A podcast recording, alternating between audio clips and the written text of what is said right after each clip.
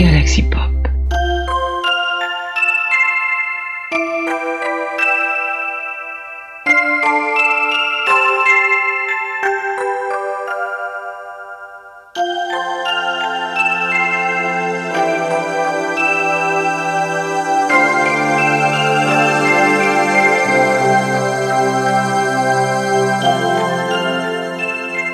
Ils ont dit aux infos que rien n'allait bien sur la planète.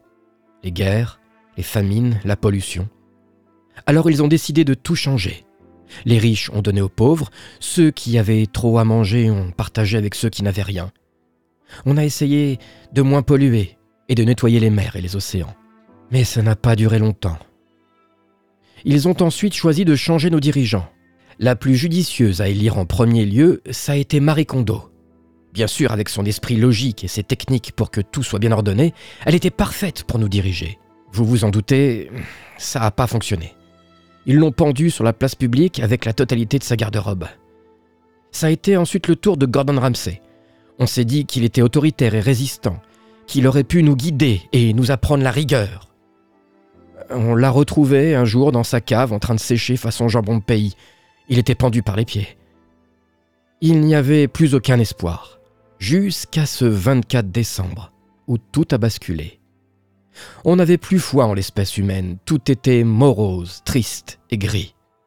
Plus de lumière dans les villes, plus de décoration et de chocolat chaud. On n'y a pas cru quand les premiers flocons sont tombés. Il n'y avait pas neigé depuis plus de dix ans, alors comprenez que quand on a senti ces petites choses glacées sur nos visages assombris, on a tout d'abord trouvé ça bizarre. Puis c'est devenu apaisant.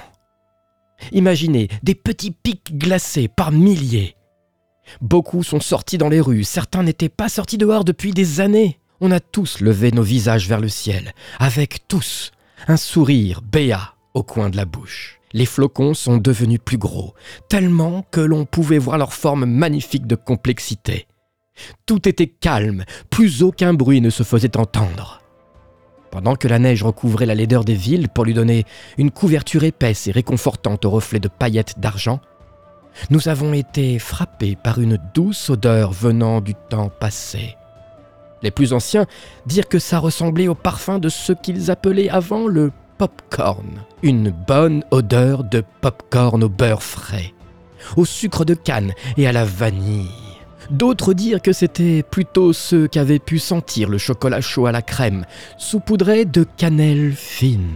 J'ai même entendu parler de Christmas cake à la délicate saveur de rhum chaud, aux fruits confits aux mille couleurs avec une pâte gourmande et nourrissante gorgée de beurre fondu. Je me souviens avoir eu envie de croquer l'air ambiant, je salivais de bonheur. Et à l'instant où on pensait que c'était tout, de petites notes de musique retentirent comme sortant d'enceintes immenses planant au-dessus de nous des milliers de petits grelots explosant comme des étoiles de lumière blanche. Puis quelque chose, ou plutôt quelqu'un, fredonna un air. Une mélodie qui ne nous était pas inconnue. Quelques notes de musique venues du fin fond de notre mémoire.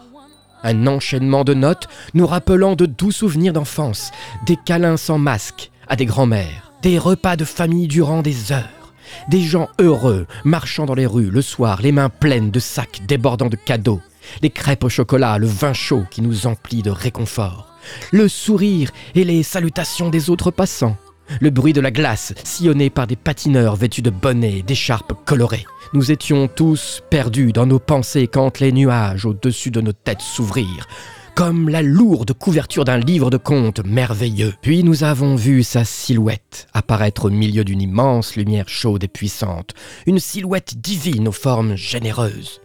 Plus elle se rapprochait, plus on pouvait distinguer sa peau, pareille à du velours satiné, ses cheveux flamboyants de volupté, son sourire éclatant et sincère. Elle était vêtue de drapages blancs et rouges étincelants, ordée d'une petite fourrure blanche faite de la même matière que celle des nuages. Puis, flottant dans le ciel, telle une madone, elle se mit à chanter de sa voix cristalline, une chanson que nous n'oublierons jamais, jusqu'à la fin de notre vie. Nous l'avons appelée Maria la Sainte la libératrice, notre guide vers la lumière céleste. Elle nous a redonné le goût à la vie, l'envie de célébrer le 24 décembre comme il se doit. Dans la joie, le bonheur et le respect des autres. L'envie de manger à des grandes tablées tous ensemble, de s'offrir des cadeaux, bien emmitouflés dans des pulls de laine soyeux et chauds.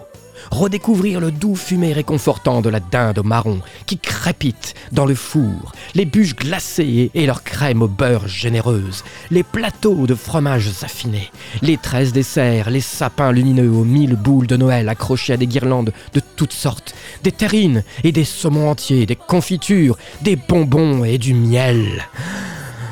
Ah, Noël. Cela faisait bien longtemps que nous n'avions pas prononcé ce mot. Noël. Bon. Après, certains complotistes ont affirmé que les paroles de sa chanson ne sont pas vraiment ce qu'elle voudrait vraiment nous faire croire. Et qu'en vérité, eh ben, elle veut nous gaver pour nous becter. Pour, comme elle le dit, pour nous avoir. Rien que nous. À Noël. Mais bon, j'y crois pas trop. Hein? C'est pas vrai, hein Dites. Si? Non. Galaxy Pop. Galaxy Pop. Galaxy Pop. Galaxy Pop. Wow. Galaxy Pop.